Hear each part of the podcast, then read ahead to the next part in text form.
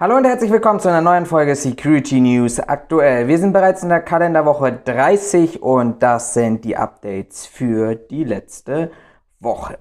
Letzte Woche habe ich tatsächlich relativ früh schon aufgenommen. Das hat sich einfach bei mir zeitlich leider nicht anders ergeben. Ich hatte bereits am Freitagabend die Nachrichten zusammengestellt und dann gab es tatsächlich am Samstag eine Aufregernummer. Und diese Aufregernummer kam aus Leipzig und zwar dort die Meldung, dass es ähm, im Rahmen einer Ticketkontrolle in einer Tram, an einer Tramhaltestelle zu einer körperlichen Auseinandersetzung gekommen ist zwischen einem Ticketkontrolleur und einem Fahrgast. Was war passiert? Wir hatten als allererstes tatsächlich nur die Information bekommen, dass am Boden gefilmt ein Kontrolleur wurde.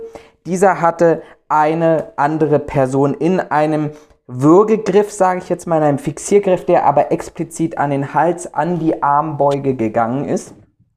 Und dieses Video ging alleine schon 50 Sekunden. Das Originalvideo, aufgenommen von einem Journalisten, soll tatsächlich ganze 75 Sekunden gegangen sein. Der Journalist hatte das dann auf Twitter hochgeladen und auch dort den Sachverhalt geschildert. Offensichtlich kam es zu einer Auseinandersetzung, zu einer zunächst verbalen Auseinandersetzung zwischen einem kontrollierten Fahrgast, der offenbar kein Ticket dabei hatte, und diesem Kontrolleur, die dann am Ende des Tages darin mündete, dass diese Person am Boden fixiert wurde. Eine Fixierung grundsätzlich ja erstmal, wenn die, ich sag mal, Straftatbestände, die Anforderungen aus den entsprechenden Notwehrparagraphen erfüllt sind, erstmal nichts Rechtswidriges. Warum trotzdem dieser Sachverhalt in diesem Maße so explizit aufgekommen ist? Naja, die Person lief inzwischen rot an. Daraufhin wiesen auch andere Fahrgäste, Passanten und Zeugen.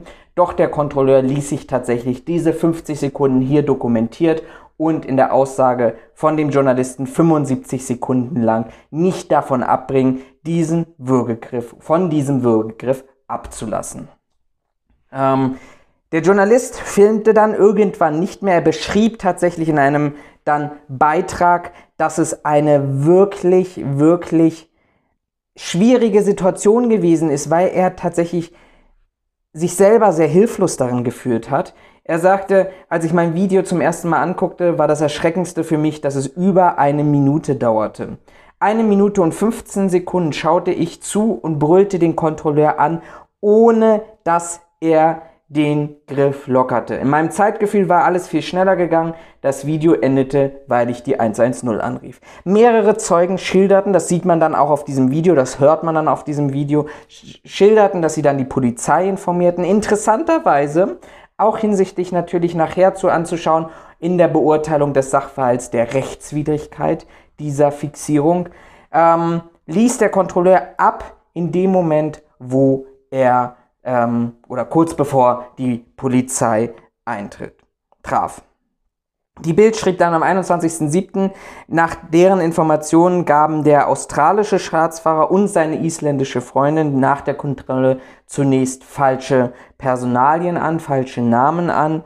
Unterdessen mehren sich die Vorwürfe, dass dieser Kontrolleur äußerst aggressiv aufgetreten sei. Für mich sagt das an dieser Stelle, Natürlich unter der Berücksichtigung, hier niemanden vorzuverurteilen. Aber wir müssen uns mal ganz bewusst machen, wir sind keine Polizisten. Sicherheitskräfte oder Privatpersonen sind keine Polizisten.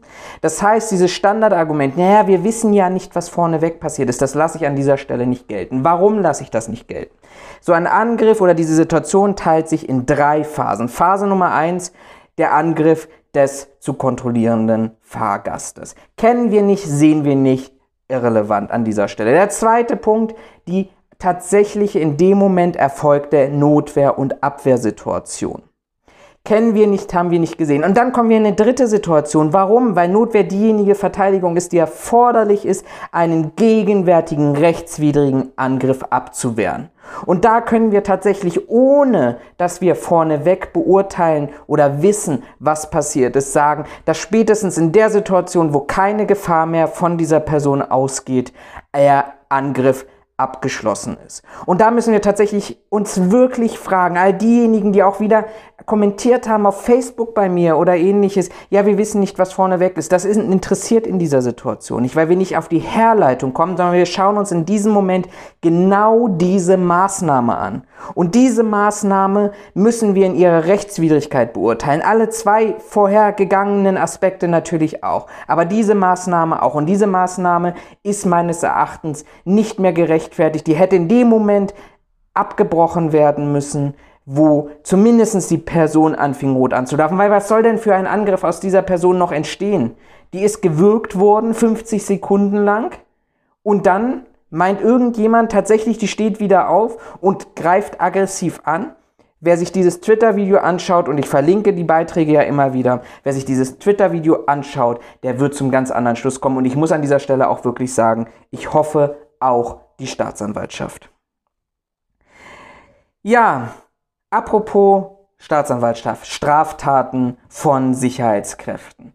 Corona-Krise, Riesenthema. Keine Folge vorneweg ist vergangen, ohne dass wir über Corona gesprochen haben. Und auch ist es richtig so. Und wir müssen auch darauf hinweisen, dass wir ein Problem haben, dass da Leute, Einrichtungen, Gewerbetreibende da draußen sind, die unter den Maßnahmen leiden und die noch immer unter den wirtschaftlichen Folgen davon leiden. Und umso wichtiger ist es, dass wir unseren Beitrag als Sicherheitsbranche dazu leisten und unseren Beitrag dazu leisten, dass wir einen sauberen Staat haben.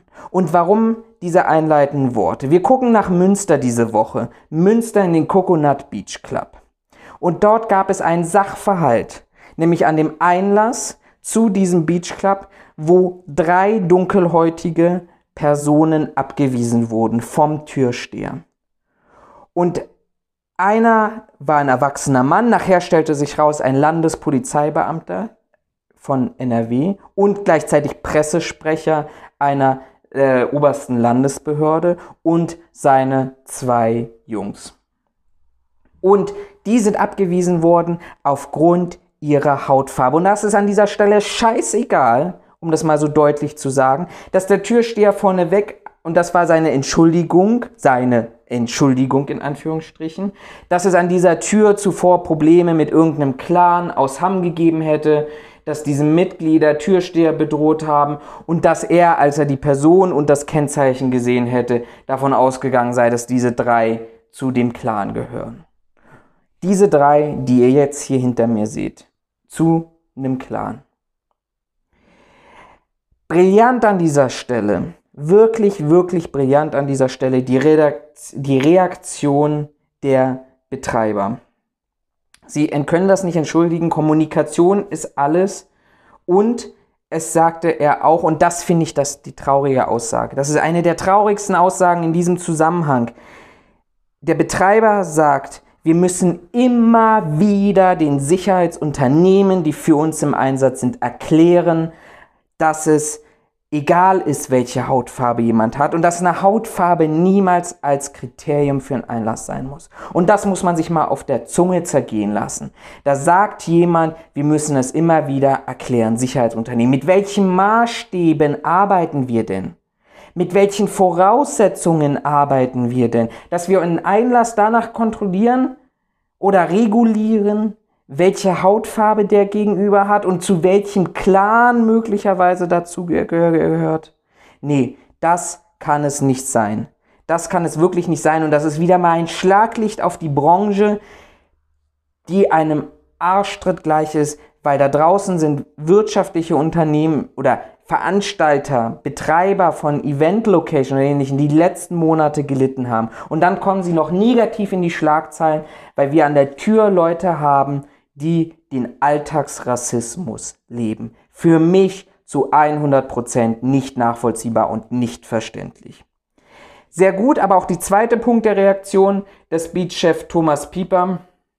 Ähm, der hat einen Maßnahmenkatalog inzwischen entwickelt zur Rassismusbekämpfung, um in der Zukunft ähnliche Fälle zu verhindern.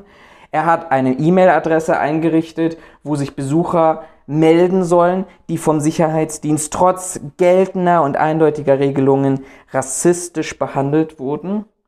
Ähm, jeder Türsteher, auch wenn das heute ja eigentlich rechtlich vorgeschrieben ist, muss eine Kennziffer tragen. Ähm, und Die Security-Leitung am Einlass wird mit Bodycams ausgestattet, die bei Bedarf und natürlich beim Einverständnis aller Beteiligten aktiviert wird, um praktisch diesen Sachverhalt entsprechend zu dokumentieren und im Nachgang zu bewerten.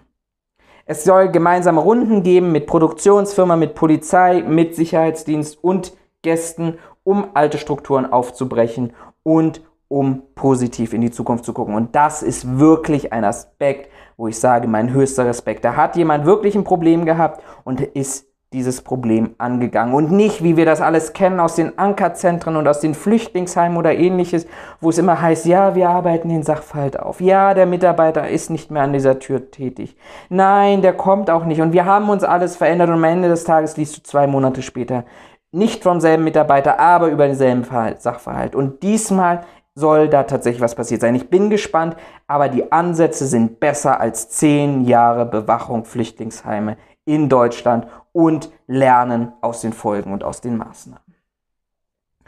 Ja, lernen aus den Folgen, aus den Maßnahmen. Einer lernt es nicht, alle wollen es, einer will es nicht. Horst Seehofer und seine Studie zu der Thematik haben wir strukturellen Rassismus, Rassismus in der Polizei.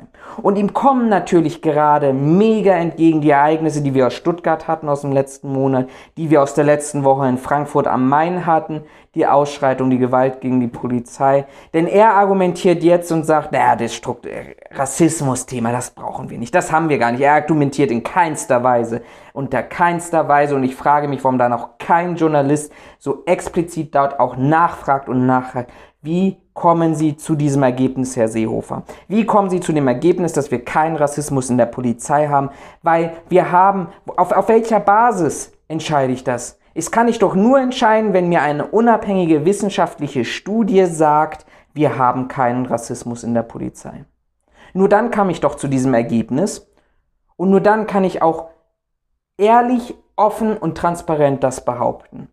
Nein, stattdessen verschiebt er die Diskussion und sagt, na, wir haben jetzt Ereignisse gehabt, Stuttgart und Frankfurt und Köln angeblich letztes Wochenende so ein bisschen. Und jede Großstadt hat irgendwie gerade Probleme mit marodierenden Jugendlichen, die alle natürlich nur Migrationshintergrund haben und die nur darauf aus sind, Gewalt gegen Polizisten auszuüben. Und er sagt, nein, wir brauchen eine, Statist, eine Studie und Statistiken zu Polizeigewalt in Deutschland.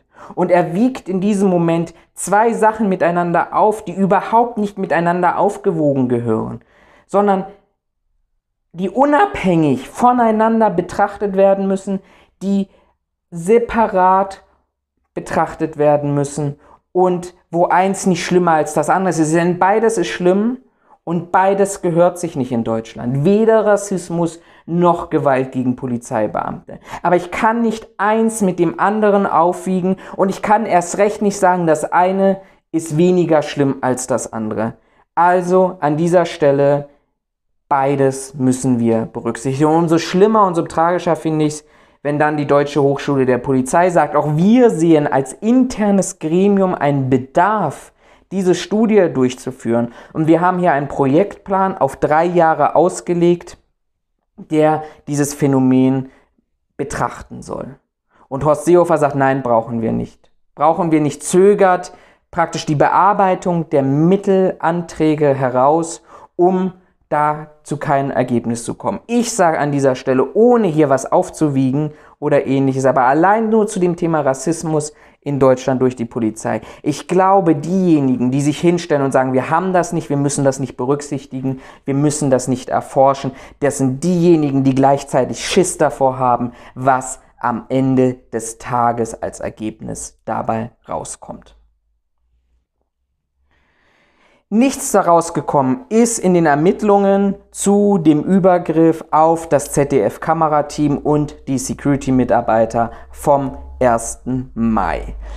Diesen Artikel empfehle ich euch, findet ihr auf meiner Facebook-Seite. Heise hat das mal sehr, sehr gut aufgearbeitet, was der aktuelle Ermittlungsstand ist, was die aktuellen Erkenntnisse sind und wie möglicherweise dieses Ereignis zustande gekommen ist, weil weder Staatsanwaltschaft noch Polizei noch Beschuldigte, noch das ZDF, noch die Produktionsfirma, noch die Security-Firma, alle Beteiligten schweigen. Und Heise hat mal aufgearbeitet, wie das kam und hat dabei was festgestellt, was auf der einen Seite ein ganz, ganz cleverer Clou der Berliner Polizei war, nämlich, ihr habt das vielleicht mitbekommen, auch aus der Presse heraus, der Rosa-Luxemburg-Platz war bisher immer Ort der Corona-Hygiene-Demonstration aus Rechten, aus Schwurblern, aus Verschwörungserzähler oder ähnlichem. Und auch dort sollte eigentlich wieder eine dieser rechten Demonstrationen stattfinden. Nur die Berliner Polizei hat eine Anmeldung von Linken Vorzug gegeben an diesem 1. Mai, sodass die am Rosa-Luxemburg-Platz demonstrieren konnten und die Polizei gesagt hat, ah, aus Hygienebeschränkungen dürfen wir keine Gegendemonstrationen in diesem engeren Umfeld zulassen. Und diese rechten Demonstrationen sind Richtung Hackischer Markt, also Richtung Mitte gezogen. Und keiner, außer offensichtlich die beteiligten Demonstranten und die Polizei, wusste es, weil auch das ZDF Heute Show Team als allererstes zum Rosa-Luxemburg-Platz gefahren ist, mit dem Ziel, über diese Hygiene-Demonstration zu berichten. Und war dort sehr, sehr überrascht gewesen, dass sie dort nicht das Klientel antreffen, was sie dort vorzufinden haben. Haben dann umgesetzt, zum Hackischen Markt und sind dort am Ende ihrer Dreharbeiten angegriffen worden. Und Heise stellt jetzt eine ganz, ganz interessante These auf. Heise sagt, naja, wir kennen das schon aus Stuttgart, aus anderen Bereichen. Auch dort ist ein ZDF-Team angegriffen worden. Und zwar am Rande einer linken Demonstration durch rechte Störer. Und jetzt haben wir in Berlin ein ähnliches Phänomen, nämlich dass am Rande einer rechten Demonstration von linken Störern angegriffen wurden.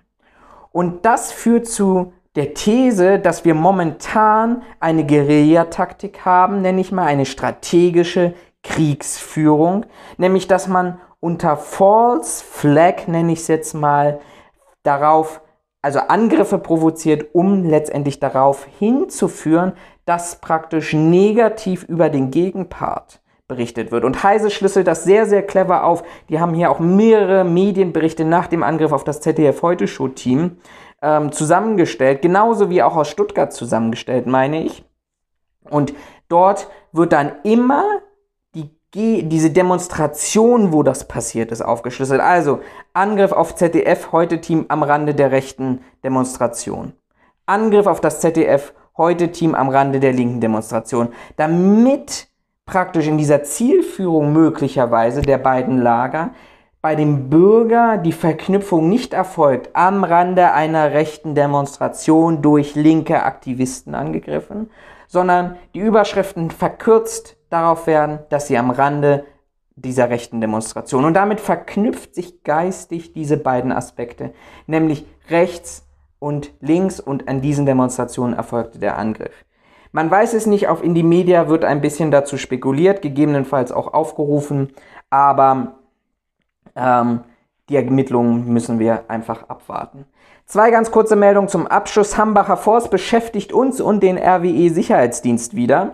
Ihr habt es mitbekommen, im letzten Jahr erhebliche Angriffe auch auf RWE Sicherheitsdienst leider auch mein Lieblingsthema, ein Sicherheitsdienst für RWE im Einsatz, der in diesem rechten Netzwerk UNITA unterwegs und strukturiert und organisiert war. Man hat sich natürlich danach distanziert, aber das sei mal dorthin gestellt.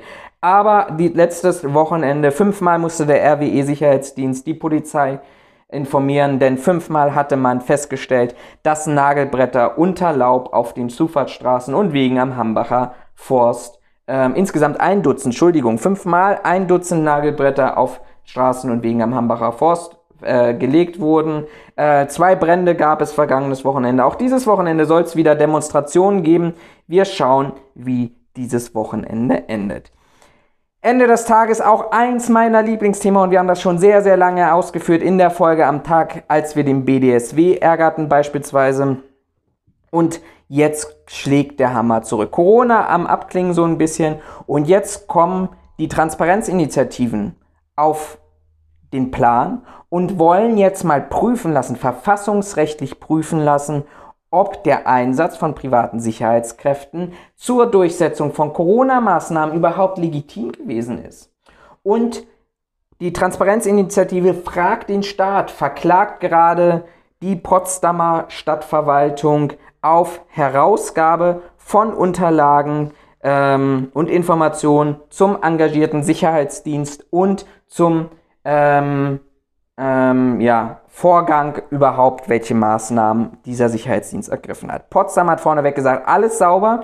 Der Sicherheitsdienst hat nur darauf geachtet, dass die Sportplätze, die ja zwischenzeitlich geschlossen wurden, nicht betreten wurden im Rahmen des Hausrechts. Ich persönlich, und ich bin sehr, sehr froh, dass ich letzte Woche von dem Rechtsanwalt der Transparenzinitiative Frag den Staat retweetet wurde, weil meine persönliche Meinung ist, dass Hausrecht dorthin gegen zu verbiegen, um verwaltungsrechtliche Maßnahmen wie Corona-Schutzmaßnahmen umzusetzen und durchzusetzen, finde ich ganz, ganz, ganz schwierig, weil am Ende des Tages wird eine verwaltungsrechtliche, hoheitliche Maßnahme doch durch einen privaten Sicherheitsdienst durchgeführt.